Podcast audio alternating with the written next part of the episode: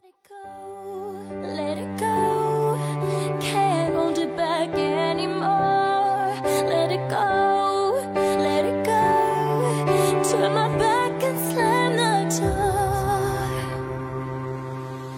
The snow glows white on the mountain tonight. Not a footprint to be seen. A kingdom of isolation. And it looks like Hello，大家好，欢迎收听本期的越位 Offside，我是太后。我是老纪，我是九尾狐，啊、这期节目呢，我们因为英超或者说足球的话题已经不想再聊了，可能主要还是因为被别人骂太惨了，想想调剂一下，所以这期我们又要聊一个越位的话题了。那我们这一期想要聊一聊冬奥会相关的一些内容吧。嗯，哎，今天我从那哪儿那个四环开车走的时候，路过鸟巢，然后那媒体中心那边一个特别大的屏幕，上面写着距离北京冬奥会开幕还有六十天，整整两个月。嗯，对对对，嗯还有两个我们录制的时候，，我们录制的时候是礼拜一，礼拜一是对这个两个两个月。嗯没错，没错。呃，其实说起冬奥会，我觉得可能如果北京不申报呃不申奥成冬奥会成功的话，可能关注度是不是会比夏奥要稍微低一些呀？肯定会的。他申奥成功了，我觉得他关注度都不如夏奥呀。你这个比较就是拿北京冬奥跟北京夏奥，就是跟零八年去比啊，你非得拿美洲杯跟欧洲杯比吗？不是啊，也不用比，不是这个东西不用比，因为它确实本身冬奥会吧，就它规模本身就小。对冬奥会本身规模就小，嗯，对，是的。那个冬奥会确实是可能关注度稍微要低一点儿，咱其实别说拿北京冬奥跟北京夏奥比了，我觉得就是拿东京奥运会跟北京冬奥会比，可能都还是有一点点差距。我不知道你们怎么看啊？应该是因为大家参与或者认知的这个项目确实差别太大了。嗯，那说起参与，你们都参与过这些冰上或者是雪上的运动项目吗？那个预计没 没怎么参与过的九尾狐先说。对，我也想说，把时间交给来自于南方的九尾狐同学。呃，我我小的时候，嗯，小的时候玩过一个叫溜冰的东西，不是不是现在所谓的溜冰那黑化那溜冰啊，嗨，咱是超纲了，就就是就是那个那个时候的溜冰，就我们那儿有一个叫溜冰场，其实现在很多人可能说的就是类似于滑旱冰哦。啊，但是我们那个呢是两个脚，就当时我们那是两脚穿的那个鞋呀，就底下是双排的那种轮子明白。啊，就就就那种。啊，然后那个那那种溜冰场一般里头特别有现在的迪厅氛围，嗯。就那个嗯。小小灯小灯照着呀，然后这个小音、小曲儿放着呀就这种的，哎，对，彩虹球点着呀，嗯就这种的。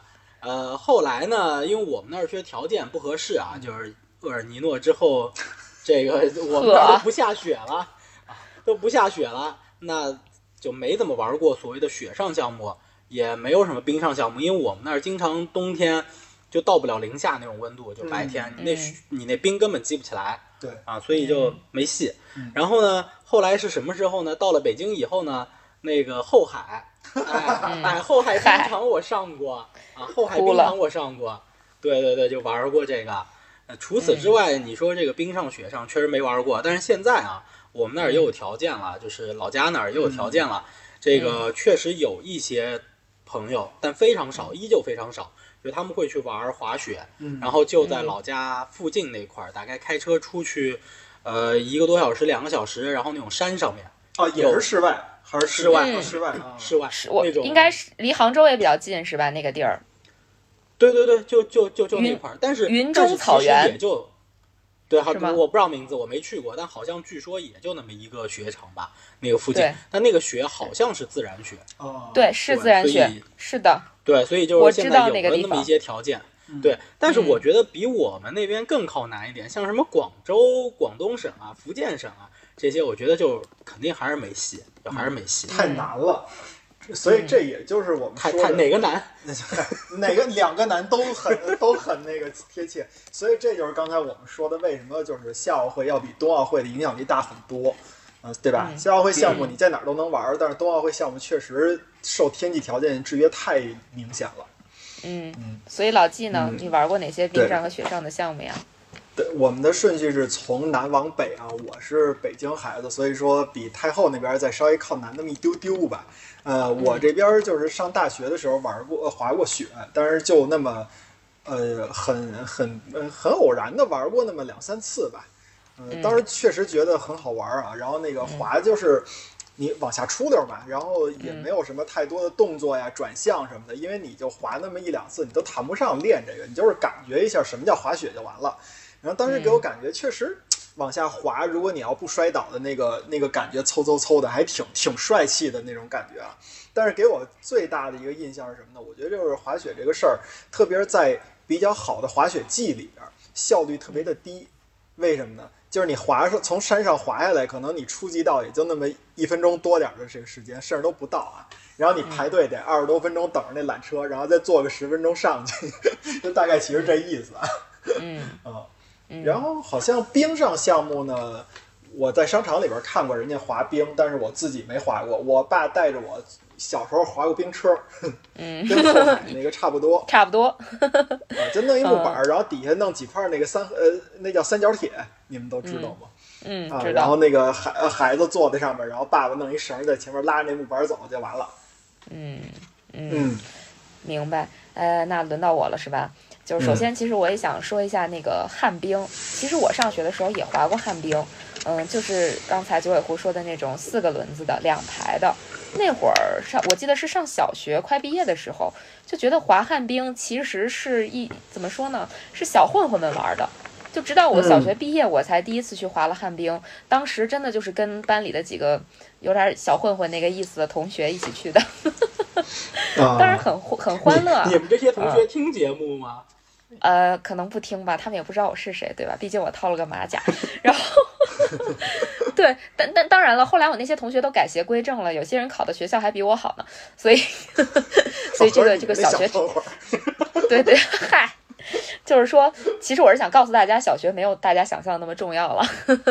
哦然后嗯，对，然后呢，就是这就说滑旱冰吧。其实滑旱冰应该是风靡过很长一段时间的，包括后来我上初中的时候，我记得学校的体育课其实是有那个滑旱冰的这个课的。我当时买过那个单排轮的，其实单排轮已经嗯非常接近你在冰上玩的那种，就是冰刀了冰。刀，对吧？因为它是一排嘛。那会儿我还滑过一段时间，但是确实是没有真正的在冰上玩过这个滑冰，这还挺遗憾的。虽然北京有很多室内冰场，呃，一直也没找到机会去玩。我觉得可能以后真的需要安排一下去玩一下了。这是冰上，雪上我可能觉得有一项运动老季应该玩过，但他没有提，就是打雪仗。啊，好好好好好，我还堆过雪人儿呢，哎，对对对，堆雪人、打雪仗这就堆雪人儿种是吧？堆急了，那雪人儿不就能扔出去了吗？对，就是堆雪人、打雪仗，那这是也算不是狗拉雪橇都能算啊？那差不多吧。雪橇可以。对，然后嗯，滑雪也是跟老季差不多，滑过那么几次，也是有这种就大拿带着吧，然后玩了一下。你说嗯体算体验过，但绝对不算是学过。不过近些年，其实身边的朋友们玩冰上或者雪上项目的人越来越多了，尤其是我最近认识了一些朋友，或者说认识一些人物，人家可能不认识我，我知道的很多业余的选手，就是也是能能拿这个，比如说花样滑冰的国家二级运动员呀，水平其实已经很高了。然后包括这个雪上项目，最近也了解到一些朋友，就平时会去滑雪的，自己去考了这个滑雪教练的证，然后开始滑雪，就是感觉，反正在我的感觉上，可能不知道是不是因为北京冬奥会的原因，导致就周围的朋友们可能接触冰上或者雪上项目的人增加了，多了。啊、当然，作为北方孩子，确实。对，作为北方孩子吧，就是还很北方的孩子，其实见雪的机会确实比南方孩子多很多。而且我其实最近这几年每年回家要出去跑步的话，基本都是在我们那边公园的雪上跑，因为哦冬天下的雪比较多。化不了。对，雪不化，公尤其是公园的雪不化，而且它公园也不是就是像北京奥森啊什么的那种塑胶跑道，它就是就那种类似于公路的跑道，它不会去清雪的。嗯，所以嗯回去基本上就是在雪上跑。嗯，这可能是我参与过的一些，就算是冰雪项目吧。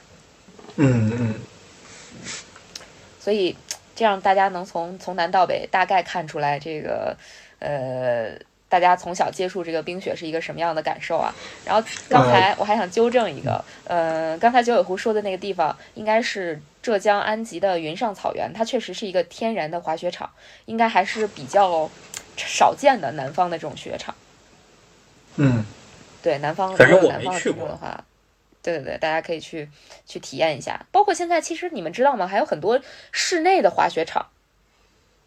那我小的时候我就知道，原来有一个叫什么乔波室内滑雪场，就是咱们中国的那个叶乔波吧。叶乔波他是对对对对，他应该是中国第是不是第一个拿冬奥会奖牌的，还是说短的那个是是他是滑雪还是玩短道速滑来着？我们觉得叶乔叶乔波应该是短道速滑呀。它应该是速度滑冰，哦，速度滑冰啊，对，就是速滑、大滑。圈儿的。对对嗯，我我记得它应该不是短道速滑，对，它是速滑，嗯没错，它是哦。对对对对对，没错，它是速滑。我记得他拿过冬奥会的银牌吧？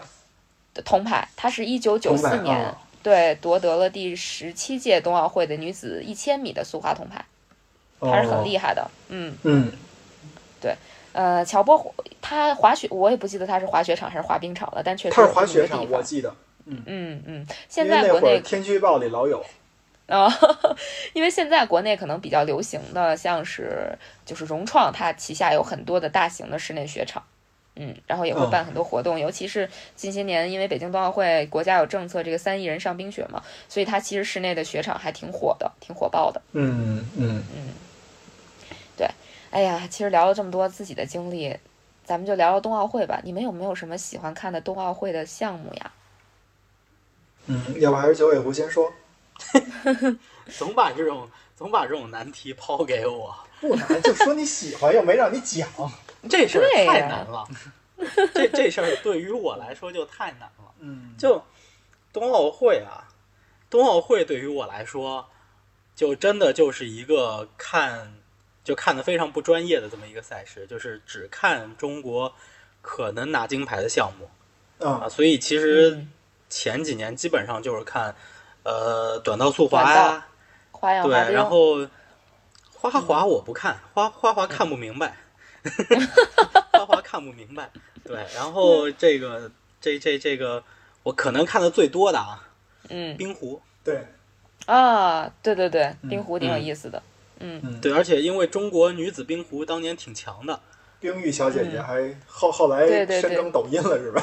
对 对对，王冰玉，深耕抖音，是是那么回事儿。那会儿那那会儿那会儿四位都挺强的，王冰玉是对。对对队长嘛，对对。吧？，这这个确实算是看的比较多的。嗯。然后别的项目，那就基本上就是不看。嗯。对，就冬奥会对于我来讲就是一个特别痛苦的存在。其实其实夏奥对我来说也是一个比较痛苦的存在。你老觉得它占用你足球的时间了，占占用你其他体育比赛的时间了。对啊，冬奥就更明显。冬奥它就是冬奥那段时间，欧洲足球赛事如如火如火如荼，如火如 茶呀，对吧？啊，我是故意的，如火如茶，对对吧？就就就那个时间，嗯而且冬奥的时间往往啊，这个欧冠赛事也即将重燃战火，嗯然后我就是可能看不了，因为他得转冬奥会，嗯所以就是非常占用我看这些赛事的时间。所以这两这这这这个运动会的时间，这综合运动会的时间，确实都是我非常这个无可奈何、心急如焚这么一些时间。九尾狐和是运奥运会这三个字儿有点势不两立的感觉。对，差不多。这个势不两立是四个字儿，啊，对对，我我没说。我明白你意思啊，我明白你意思，开个玩笑，开个玩笑。那老纪对冬奥会有什么爱看的项目吗？呃，入坑开始肯定是跟九尾狐是一个感觉嘛，就是中国队什么强，然后你就看什么，那就是两个短道速滑和花样滑冰。但是呢，我对短道速滑还是比较感兴趣的。花样滑冰啊，是因为我对这种体育竞技类的比赛里边，相对来讲偏艺术、偏舞蹈类的，我就是一般般。你比如说夏奥会，我也对艺术体操可能和花样游泳可能一般般，但是我知道好多人都爱看花样游泳，我是观赏性强，然后再往后呢，就是冰壶。冰壶呢，当时给我看的时候，我不知道中国队到底是强还是弱啊，就感觉这个这种擦地的运动啊，真好玩儿。扔出一大铁饼，然后一帮人在那擦地，然后最最后就赢了。所以我对这个后来看了一段时间以后，对规则稍微有点了解了，发现这确实是一个集呃集家务家务运动不是家家务那个和这个家务劳动和那个竞技，然后还有思维为于一身的这么一个比赛项目，我觉得特别好玩。嗯，再然后，其实我对冰球我印象比较深刻，为什么呢？因为我觉得冰球是冬奥会里边少有的跟那个夏奥会里边的像足球、篮球这种球类运动规则有些类似的这么一个一个项目，可以多多少少可以做一些类比。而且那会儿我记得小时候玩那个热血系列，它除了有热血足球、热血篮球以外，还有一个热血冰球。啊，当时也多多少少玩了玩过一两次吧，虽然那个不不太懂规则，玩不下去，但是确实也觉得挺好的。后来也因为你像英达的孩子在打冰球，然后中国冰球队对这个呃对吧，也是有一些进步什么的，这是一个。再然后，我就非常非常喜欢的是跳台滑雪，我觉得这是真的太美了，嗯，就是那个大抛物线，我觉得这是。可以连冬奥会项目带夏奥会项目所有的几百个项目都算上，人类离飞最近的一个。嗯嗯，没啦，没了。好吧，其实其实老季已经把大部分的项目都说了，是吧？没没啦。对对对对对对，嗯，好吧，那轮到我了。其实我觉得冬奥会的项目，如果说真的说看的话，观赏性强的项目还是挺多的。比如说短道速滑，它特别像是冬季奥运会里面的田径项目。我不知道你们有这种感觉没有？因为他拼的是速度，而且他大部分很多短距离的比赛，就是你很快会决出胜负，而且选手之间会有这种身体上的呃接触，接触，呃，对吧？然后有超车，有时候有点像看赛车，所以它的激烈程度其实是不差的，而且速度也很快啊。我刚想问你呢，你说基于这个身体碰撞这个角度来说，这个滑冰是更像田径还是更像 F 一？对对对，这也是我们节目 涉及到的两个方面。别过分啊！别过分啊！昨天晚上 F 一出事儿，别过分啊！这事儿我们不聊，我们我们以后再聊。游走在这个 在危险的边缘疯狂试探试探。这这事儿这事儿我们以后再聊。我们有我们开个专题专门聊，好不好？那个我们作为对吧，一个迈凯伦车迷，一个法拉利车迷，本赛季第三名。就车队第三基本已定的情况下，那个前面那俩让他们争取，我们吃瓜看热闹就好了。好 哎呀，嗯，对，所以而且短道本身也是，就接着说，不能转折的太突兀。这个短道速滑本身也是中国队的优势项目，是吧？其实就即使你不看冬奥会，不看短道速滑，报几个名字，我相信大家肯定也都知道：王蒙、周洋，嗯啊，刘秋红。嗯，是吧？李演教练，对吧？所以这些这些名字肯定大家都还是对大小杨洋，对对对，这也是中国冬奥会第一个应该拿金牌的选手吧？大杨洋，对吧？对。嗯，所以就说到大小杨洋，我有一个问题，我不知道你们两个谁能帮我解答，或者咱们的听友要是有人能帮我解答最好了。就是小时候看冬奥会的时候，那个因为杨洋两个在那英文里边是完全分不出来的，虽然他们两个的字儿其实是不一样的，呃，写起来啊，在英文里边杨那个大杨洋叫杨洋点 A，然后呢小杨洋叫杨洋点 S，我一直不知道这个 A 和 S 代表什么。我考虑了一下英语英语单词里边，好像我也没找到这个 A 和 S 相对应的单词。好问题，好问题。嗯嗯，这个这个还挺有意思的，这个回头可以研究一下啊。这个确实不知道。嗯，那我就接着说了啊。大家知道的话，可以可以可以回复我们。我不知道，因为大洋洋的那个时代，我压根儿就没注意，没关注过冬奥会。关注冬奥会已经要追溯到二零零六年的都灵冬奥会了。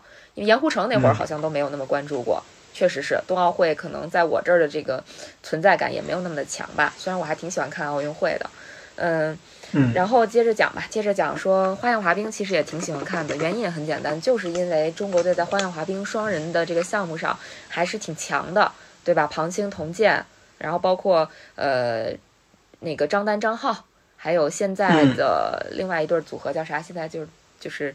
有有有实力争冠的那对组合，哎呀，忽然一下在嘴边想不起来了，啊，反正就还有这对组合都还是挺哦，柳新宇吗？不不是，那是冰舞，那好像不一样。不是不是是呃，就就在嘴边的一个名字，确实忘了。嗯，然后包括花样滑冰，其实日本的选手也很厉害。是吧？不是庞清童健说过了，庞清童健啊，然后这这这他他们前面还有那个谁，那个张丹、张浩在啊，之前。申雪、赵宏博啊，对对对对对，嗯，对吧？这都是奥运冠军选手了。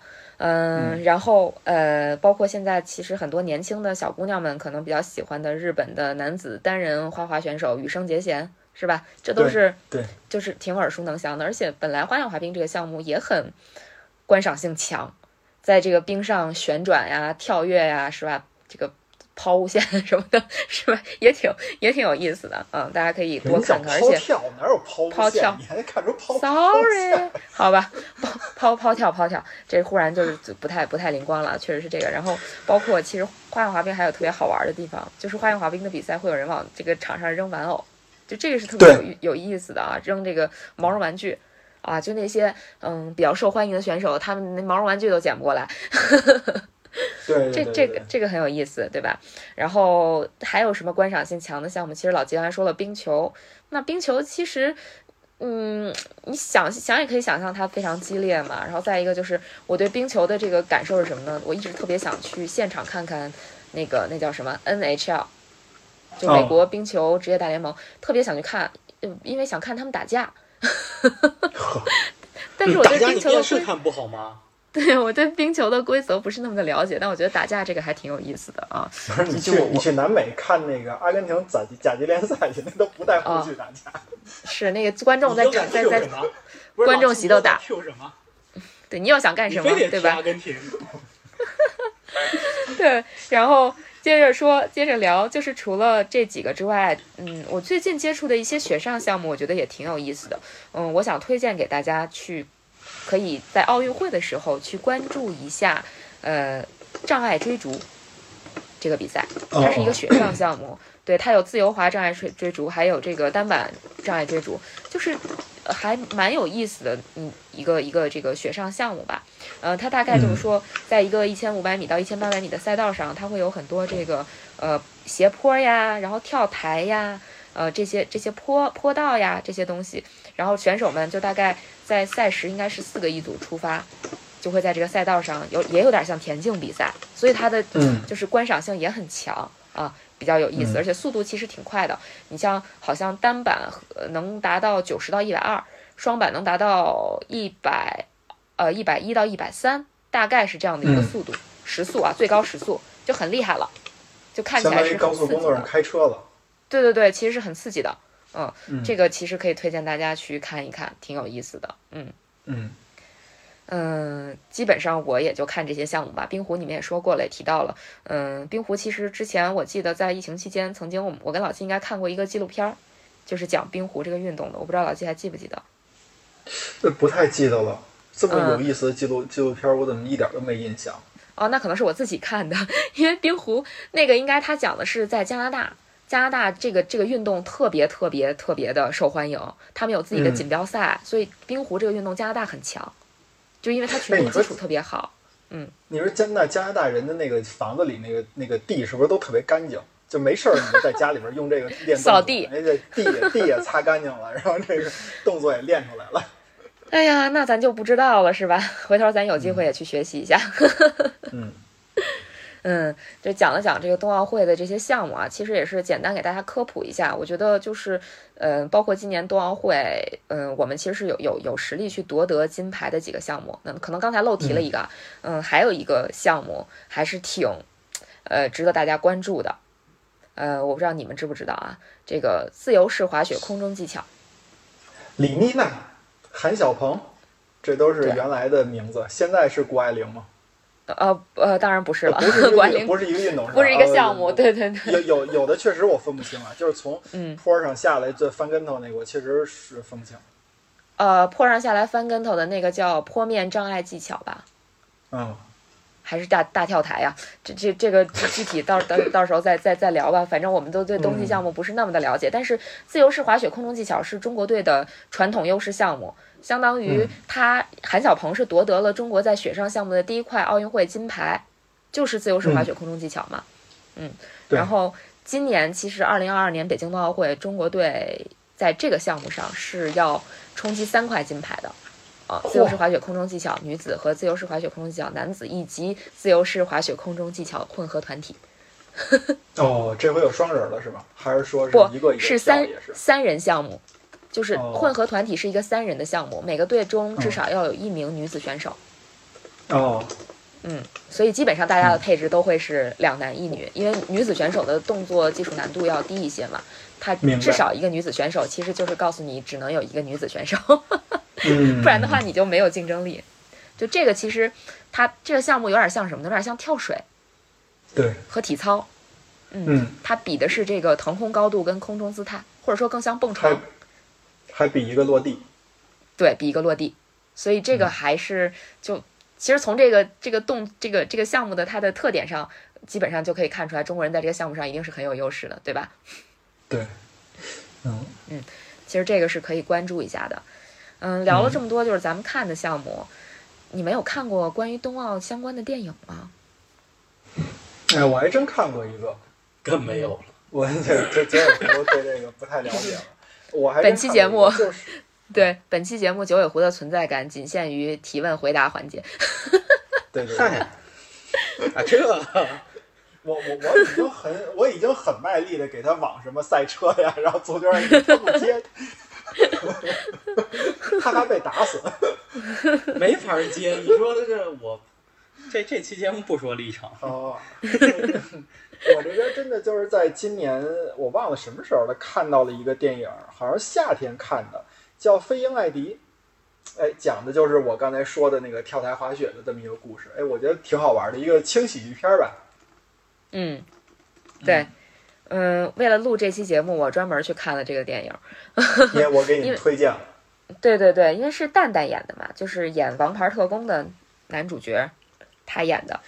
这个两大超级顶流啊，一个是新晋的蛋蛋哥，对吧？王牌特工，然后另外就是金刚狼休·杰克曼是他的那个什么教练，对对这两个对，联手啊，嗯，对，这个这个电影其实讲的就是老季刚才提到的跳台滑雪，大跳台。对对，嗯，这这个电影应，该对，嗯，它不叫大跳台吧？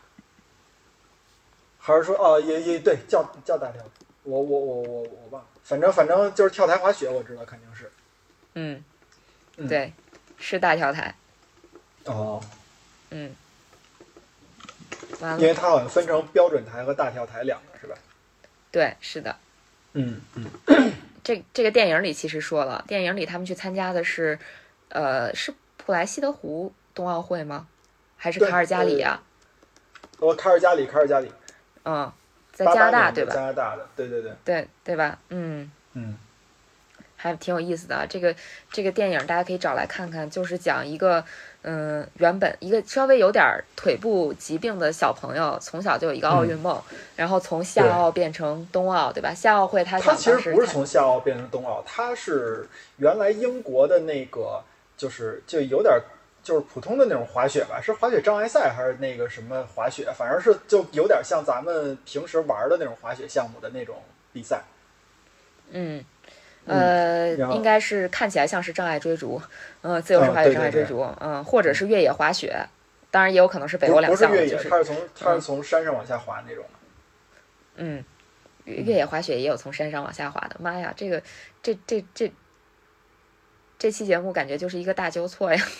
大纠错，好吧嗯，嗯嗯，就是呃，然后他从那个其实也不是最开始的时候，他在那个电影里边，他不是想参加的是夏季奥运会嘛？他练的是憋气，对，你还记得吧他一？直想对，但是他对然后参加不了。对，后来他就发现了自己可能更想参加冬奥会，就开始练滑雪。他是一个普通家庭的嗯孩子嘛，开始练滑雪，结果他因为出现了一个小失误，可能不太招人喜欢，但是根本原因可能是因为他是穷人家的孩子，所以 我倒我倒觉得啊，根本原因嗯就是他不行，啊，是吗？就是他能力不行。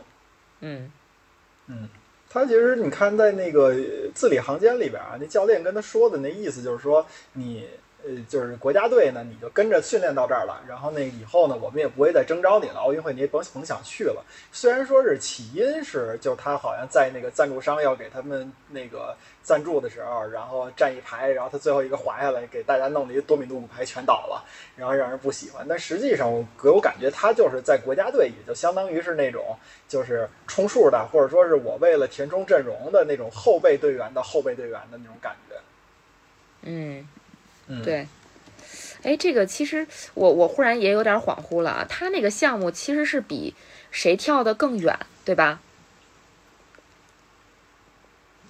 呃，你是说哪个呀？就是他后来参加的那个吗？还是说他他之前那个被后来参加的，后来参加的那个，哦，那个嗯跳台滑雪是吧？对，他是参加的跳跳台滑台雪的。规则还挺复杂的，它好像包括了助跑，就是那个滑行的，然后包括了起跳的那个空中的技巧，然后包括了那个远度什么的都算上。嗯，对，对，它它会有一个综合的分儿。对，哎，其实现在我真是有点儿有有点儿这个不太不太理解啊。其实它那个叫跳台滑雪，但大跳台其实是另外一个项目，大跳台是要在空中做做动作的。对对对，它所以就那个就是飞嘛。嗯，对对对，它它这个这个它这个项目应该叫呃 ski jumping，然对就是后跳台滑雪。对对对，它是跳台滑雪，然后自由式滑雪下跳大跳台，它其实它的英文名叫 freestyle skiing，就是它对，freestyle，对，对对，所以所以这个天呐，简直就是一一一场科普对，关键是你把我对的给纠错了。哦，对不起。对不起，我我我真是最近滑雪项目看的是有点过过多了，所以脑子不太清对醒。对，恶补补串了，你这是。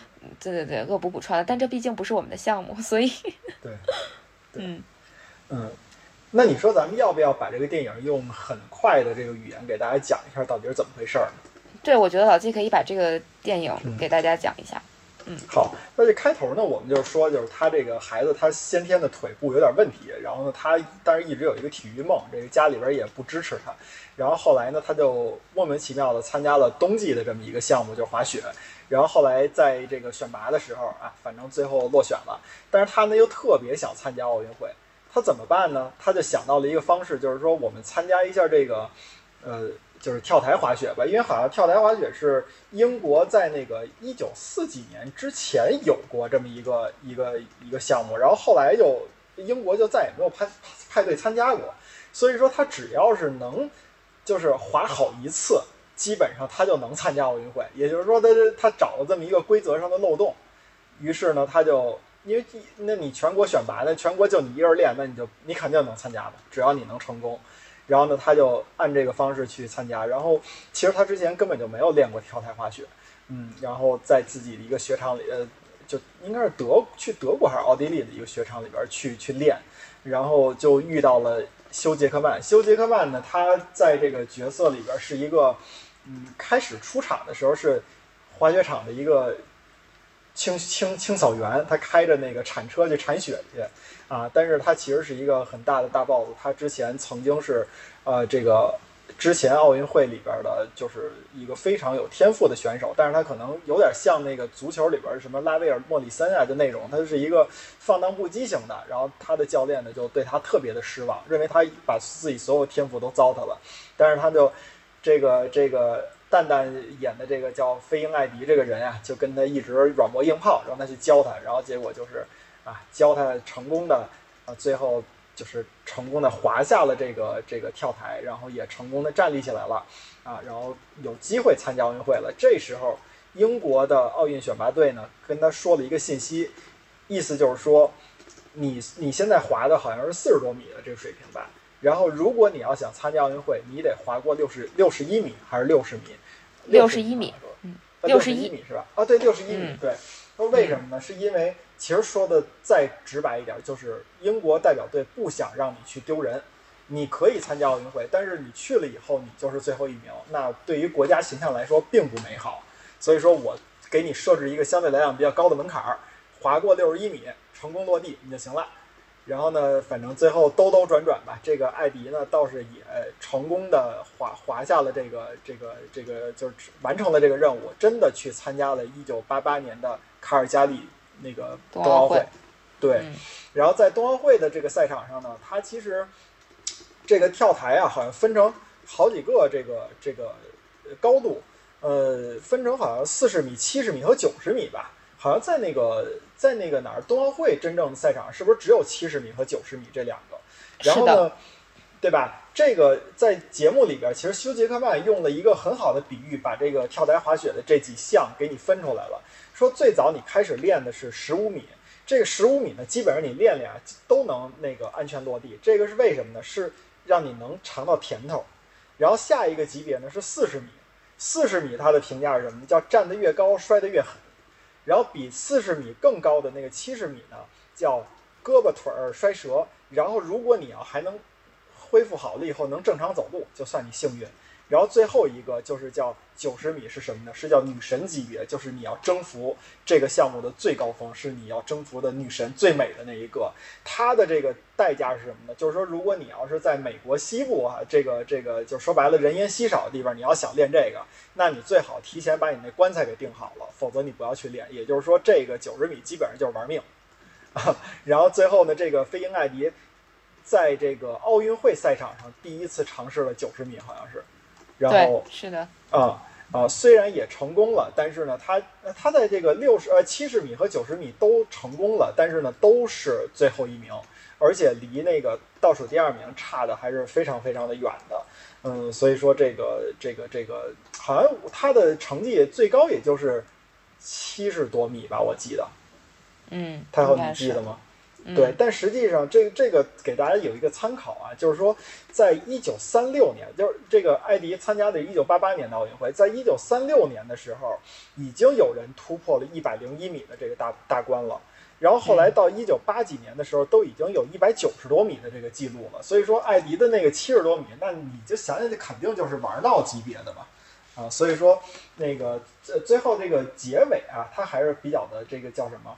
比较的阳光的，就是艾迪呢，在这个赛场当中，因为自己的这种努力，受到了大家的这个就是媒体的热捧，因为你是一个体现了奥运精神嘛。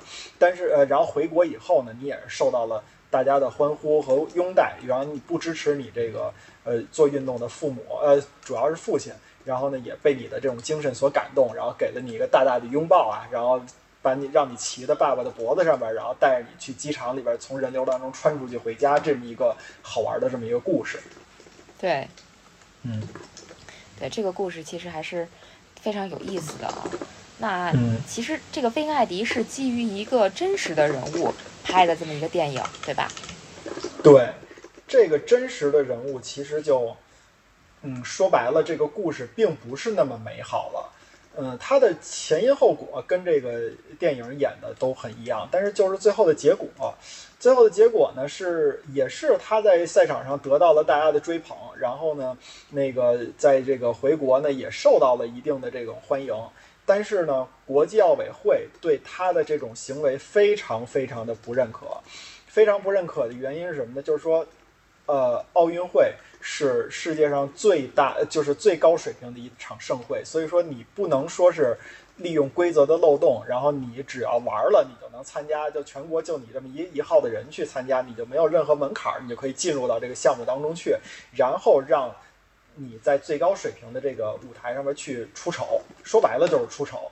所以说，后来国际奥委会还特地制定了一个叫“飞鹰艾迪”的这么一个叫“飞鹰规则”，就是说你这个人想参加奥运会可以，你必须得是这个人在当年的或者说前一年的这个这个项目的世界排名里边排在呃前五十。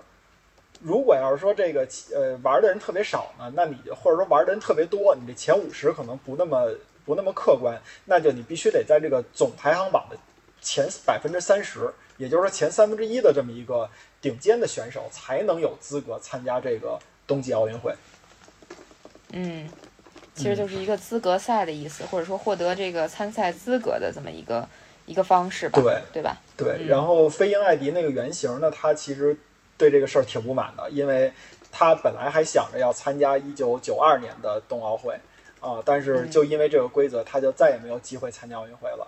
然后他就当时就跟这个记者来吐槽嘛，就是说，呃，我其实体现了奥运会里边重在参与的这条精神，但是呢，那个奥运会却因为我的这种参与度，结果把我给禁赛了。他说这是我不能接受的，让我离开了我这么热爱的这个这个一项冰雪运动。嗯，所以你们你们怎么看呢？关于这个奥运会，他的这个入选资格的问题？嗯，九尾狐，这你有话要说吗？我我都不知道这个奥运资格。老实说，我不是很确定奥运资格是怎么来的啊。就其实我觉得夏奥的很多项目和冬奥的很多项目，它是有这种什么奥运积分赛的。嗯，然后大家就是完成这些奥运积分赛，然后他可能拿够积分了，就能参加这个能参加这个冬奥会了。我我我理解很多是这样子的，很多项目是这个样子的。所以我其实，尤其是这种项目，其实很多的个人项目，比如说马拉松啊、铁人三项啊这种项目，应该都是这个样子。像冬奥会当中，除了像短道速滑等等这些团队项目，呃，可能呃像谷爱凌参加的那个呃这个破面技呃破面技巧啊，然后这个 U 型池啊什么之类的大跳台，好像都是按照这种积分来的。嗯我不是很确定，但呃。那这么问你吧，就说这个事儿，比如说现在有一个人，他可能能复制飞鹰艾迪的这个这种路径，就是来他非常热爱这个运动，但是成绩一般，但是他确实有有机会参加，但是就是因为有了这个国际国际国际这个联那个联，他规定的或者国际奥委会规定的，你只有这个在这个项目里边达到了前五十名，或者说是前三分之一的这种选手，你才有资格参加奥运会，以至于会把很多的未来的飞鹰艾迪全都。阻挡到奥运会之外，那这个事儿，你觉得你是赞成还是不赞成的？我都没看过那个电影，老实说，所以，嗯，这个问题你也觉得无，就是确实没法回答，是吧？对对对，这个问题对我来说确实太难了。就这期节目当中的很多问题，对我来说确实都纯超纲，超纲了，基本就是纯超纲，嗯对就纯确实是超纲了。那我说说我的看法吧，我认为就是我一直把握不好这个度啊，就是我从一个呃体育爱好者来说。我最早看的一届大赛是一九九二年的巴塞罗那奥运会，也就是说，他在我看他这个大赛是在呃世界杯之前的啊，它应该是我人生经历里边的第一届大赛。当时我就认为奥运会是一个全世界最好的运动员才有资格参赛的这么一个比赛项目，所以说从这个角度来说，我确实支持奥运会的这个要求，就是你必须得达到一定的资格，哪怕你这个项目没有。太多的人在你这个区域内去进行竞争，但是你也应该来弄。这就好像相当于什么呀？世界杯足球赛为什么大洋洲有的时候只能给你零点五个名额？就是因为你的国家太少了，然后呢，你的竞争力太低了。如果要是每年都给你一个名额的话，那新西兰和澳大利亚这两个队永远有一个会保送到世界杯里边的。但是呢，你说新西兰和澳大利亚，它在世界足球上的这个。这个强弱的地位呢，又不一定能和其他的国家相比啊。那比如说欧洲有些国家，它可能，呃，实力要比澳大利亚要要强啊，但是呢，那个它就因为欧洲的强队多，所以它永远进不了世界杯，这也是有可能的，对吧？所以说，为什么这个只给你零点五个名额？你到最后，你即便拿了大洋洲的第一名，你还要跟亚洲去 PK 一个名额，你或者你还要跟南美洲，或者你还要跟欧洲去 PK 一个名额，这都是在世界杯的预选赛里边有过的这种这种事例嘛。所以我觉得从这个角度来说，确实是，呃，合理的，嗯，而且我是偏向于支持的。虽然奥运会有两个精神，一个是重在参与，另外一个精神是更高、公开、更强。但是我觉得，当体育发展到现在的这个。地步了，或者说是咱们说从，因为它是一九八八年的卡尔加里冬奥会嘛，从一九八四年的洛杉矶奥运会开始，我认为那个奥运会这个项目它更偏向于精英化这条道路一点了，所以我还是支持这个飞鹰规则的。嗯，呃，我可能跟老纪的想法差不多，但是我觉得就是这个飞鹰计划其实它还是阻止了一些这个，就怎么说呢？就一些不确定性出现在奥运会的赛场上，但是这些不确定性可能是让这个项目更具魅力的一个因素吧。嗯，嗯，确实是因为电影影电影里也反映出来了，他当时那个就是有很多拿冠军的那些运动员都在接准备接受那个记者采访，但实际上记者已经对这些冠军不感兴趣了。都去采访飞鹰艾迪了，因为咱们说的不好听一点啊，真的是那个狗咬人不是新闻，人咬狗是新闻。你让奥运会赛场上你去采访冠军，这就是狗咬人。那你采访一个本来没有任何这个经历的一个人，他但是他站在了世界最高的赛场的上边，那这个一定是一个人咬狗的新闻。对呀、对，哎，其实，嗯，嗯来继啊，而且而且，如果你要查这个艾迪的这个原型的话，他自己在回忆录里边也写到了，说是呃，你比如说四十米、七十米、九十米这这种，你得一个一个的练吧。可能每一个项目人家都练一年，或者说练几年，从五六岁就开始练。但是飞鹰艾迪这边，他可能这个这个好像不到一年的时间，他就完成了从零到最后跳九十米这么一个一个一一一个跨越，甚至咱们可以从某些角度说，飞鹰艾迪这个事儿能做成一个喜剧电影，而不是一个悲剧电影，是真的是飞鹰艾迪和跳台滑雪这项运动的一个万幸。嗯。就说白了，真的有他他死一点都不出出奇，嗯。因为太危险了这项运动。嗯，那其实冬奥会熟不熟悉，还有一个判断标准啊，就是嗯。嗯，有一些其实夏奥会的运动员他会转去嗯玩冬季项目，对这个你们难度很大有啊，对，难度。有所耳闻吧？。对，有所耳闻张培萌的事儿我是知道的，但他显然现在已经不参加了。嗯就他其实也他其实也没练出来。嗯。嗯，就张培萌为什么要参加那个应该是叫钢架雪车？他为什么要参加钢架雪车？因为钢架雪车它初始的是要有一个人，不是他必须得是那个人啊推着那个雪车跑那么六米，好像是。就这六米其实拼的是你的跑步能力，就是呃从本质上来说拼的你是跑跑步能力。所以张培萌作为一个短跑选手，他可能在这方面呀。要比那些选手要稍微高一点儿，所以说他有这个转这个这个这个钢架雪车的这么一个先天条件。但是确实像九尾狐说的，他这个后边的事儿，夏奥和冬奥这个项目还是不一样。嗯，对，是的，就这个还其实嗯挺有意思的，对吧？就是又参加又又应该说他叫又参加了夏季项目，又参加了冬季项目，对吧？这个其实嗯嗯，还可以给大家推荐一个电影叫《冰上清池》，这讲的就是牙买加的四个人，他们是怎么从跑一百米，然后变成到那个 那个钢呃雪雪橇这个项目的。这听着特别的梦幻，但实际上这也是真人真事，而且这个真人真事好像比那个呃飞鹰艾迪最后的结果更更牛一点。他们最后好像是拿到了。一九八八年，你说一九八八年这个卡尔加里冬奥会多魔幻？他好像最后拿到了卡尔加里冬奥会冰车这不是这个雪橇项目的银牌，好像是。嗯，好厉哦害，对对对对对，他们之前你想牙买加那个地方更更牛啊，他们连雪都没见过。他们是那个、那个牙买加那个好像是有一个传统项目，就是推那种就有点像那种手推车的那个那种，然后人坐在手推车里边跑，呃，那滑着，啊，就这个项目跟那个雪橇做了一个类比，这是这是一个事儿，大家可以去看看这个叫《冰上清池》的电影。另外还有啊，就是嗯刚刚结束的东京奥运会，东京奥运会的组委会叫呃组那个组奥组委的主席叫桥本圣子，应该是一个女的吧？对，桥本圣子，我觉得，我觉得这个人很神奇。这个人嗯。他作为速滑运动员，他参加过萨拉热窝、卡尔加里、阿尔贝维尔、利勒哈默尔四届冬奥会，然后作为嗯自行车运动员参他参加了汉城、巴塞罗那、亚特兰大三届奥运会，我觉得这个太神奇了。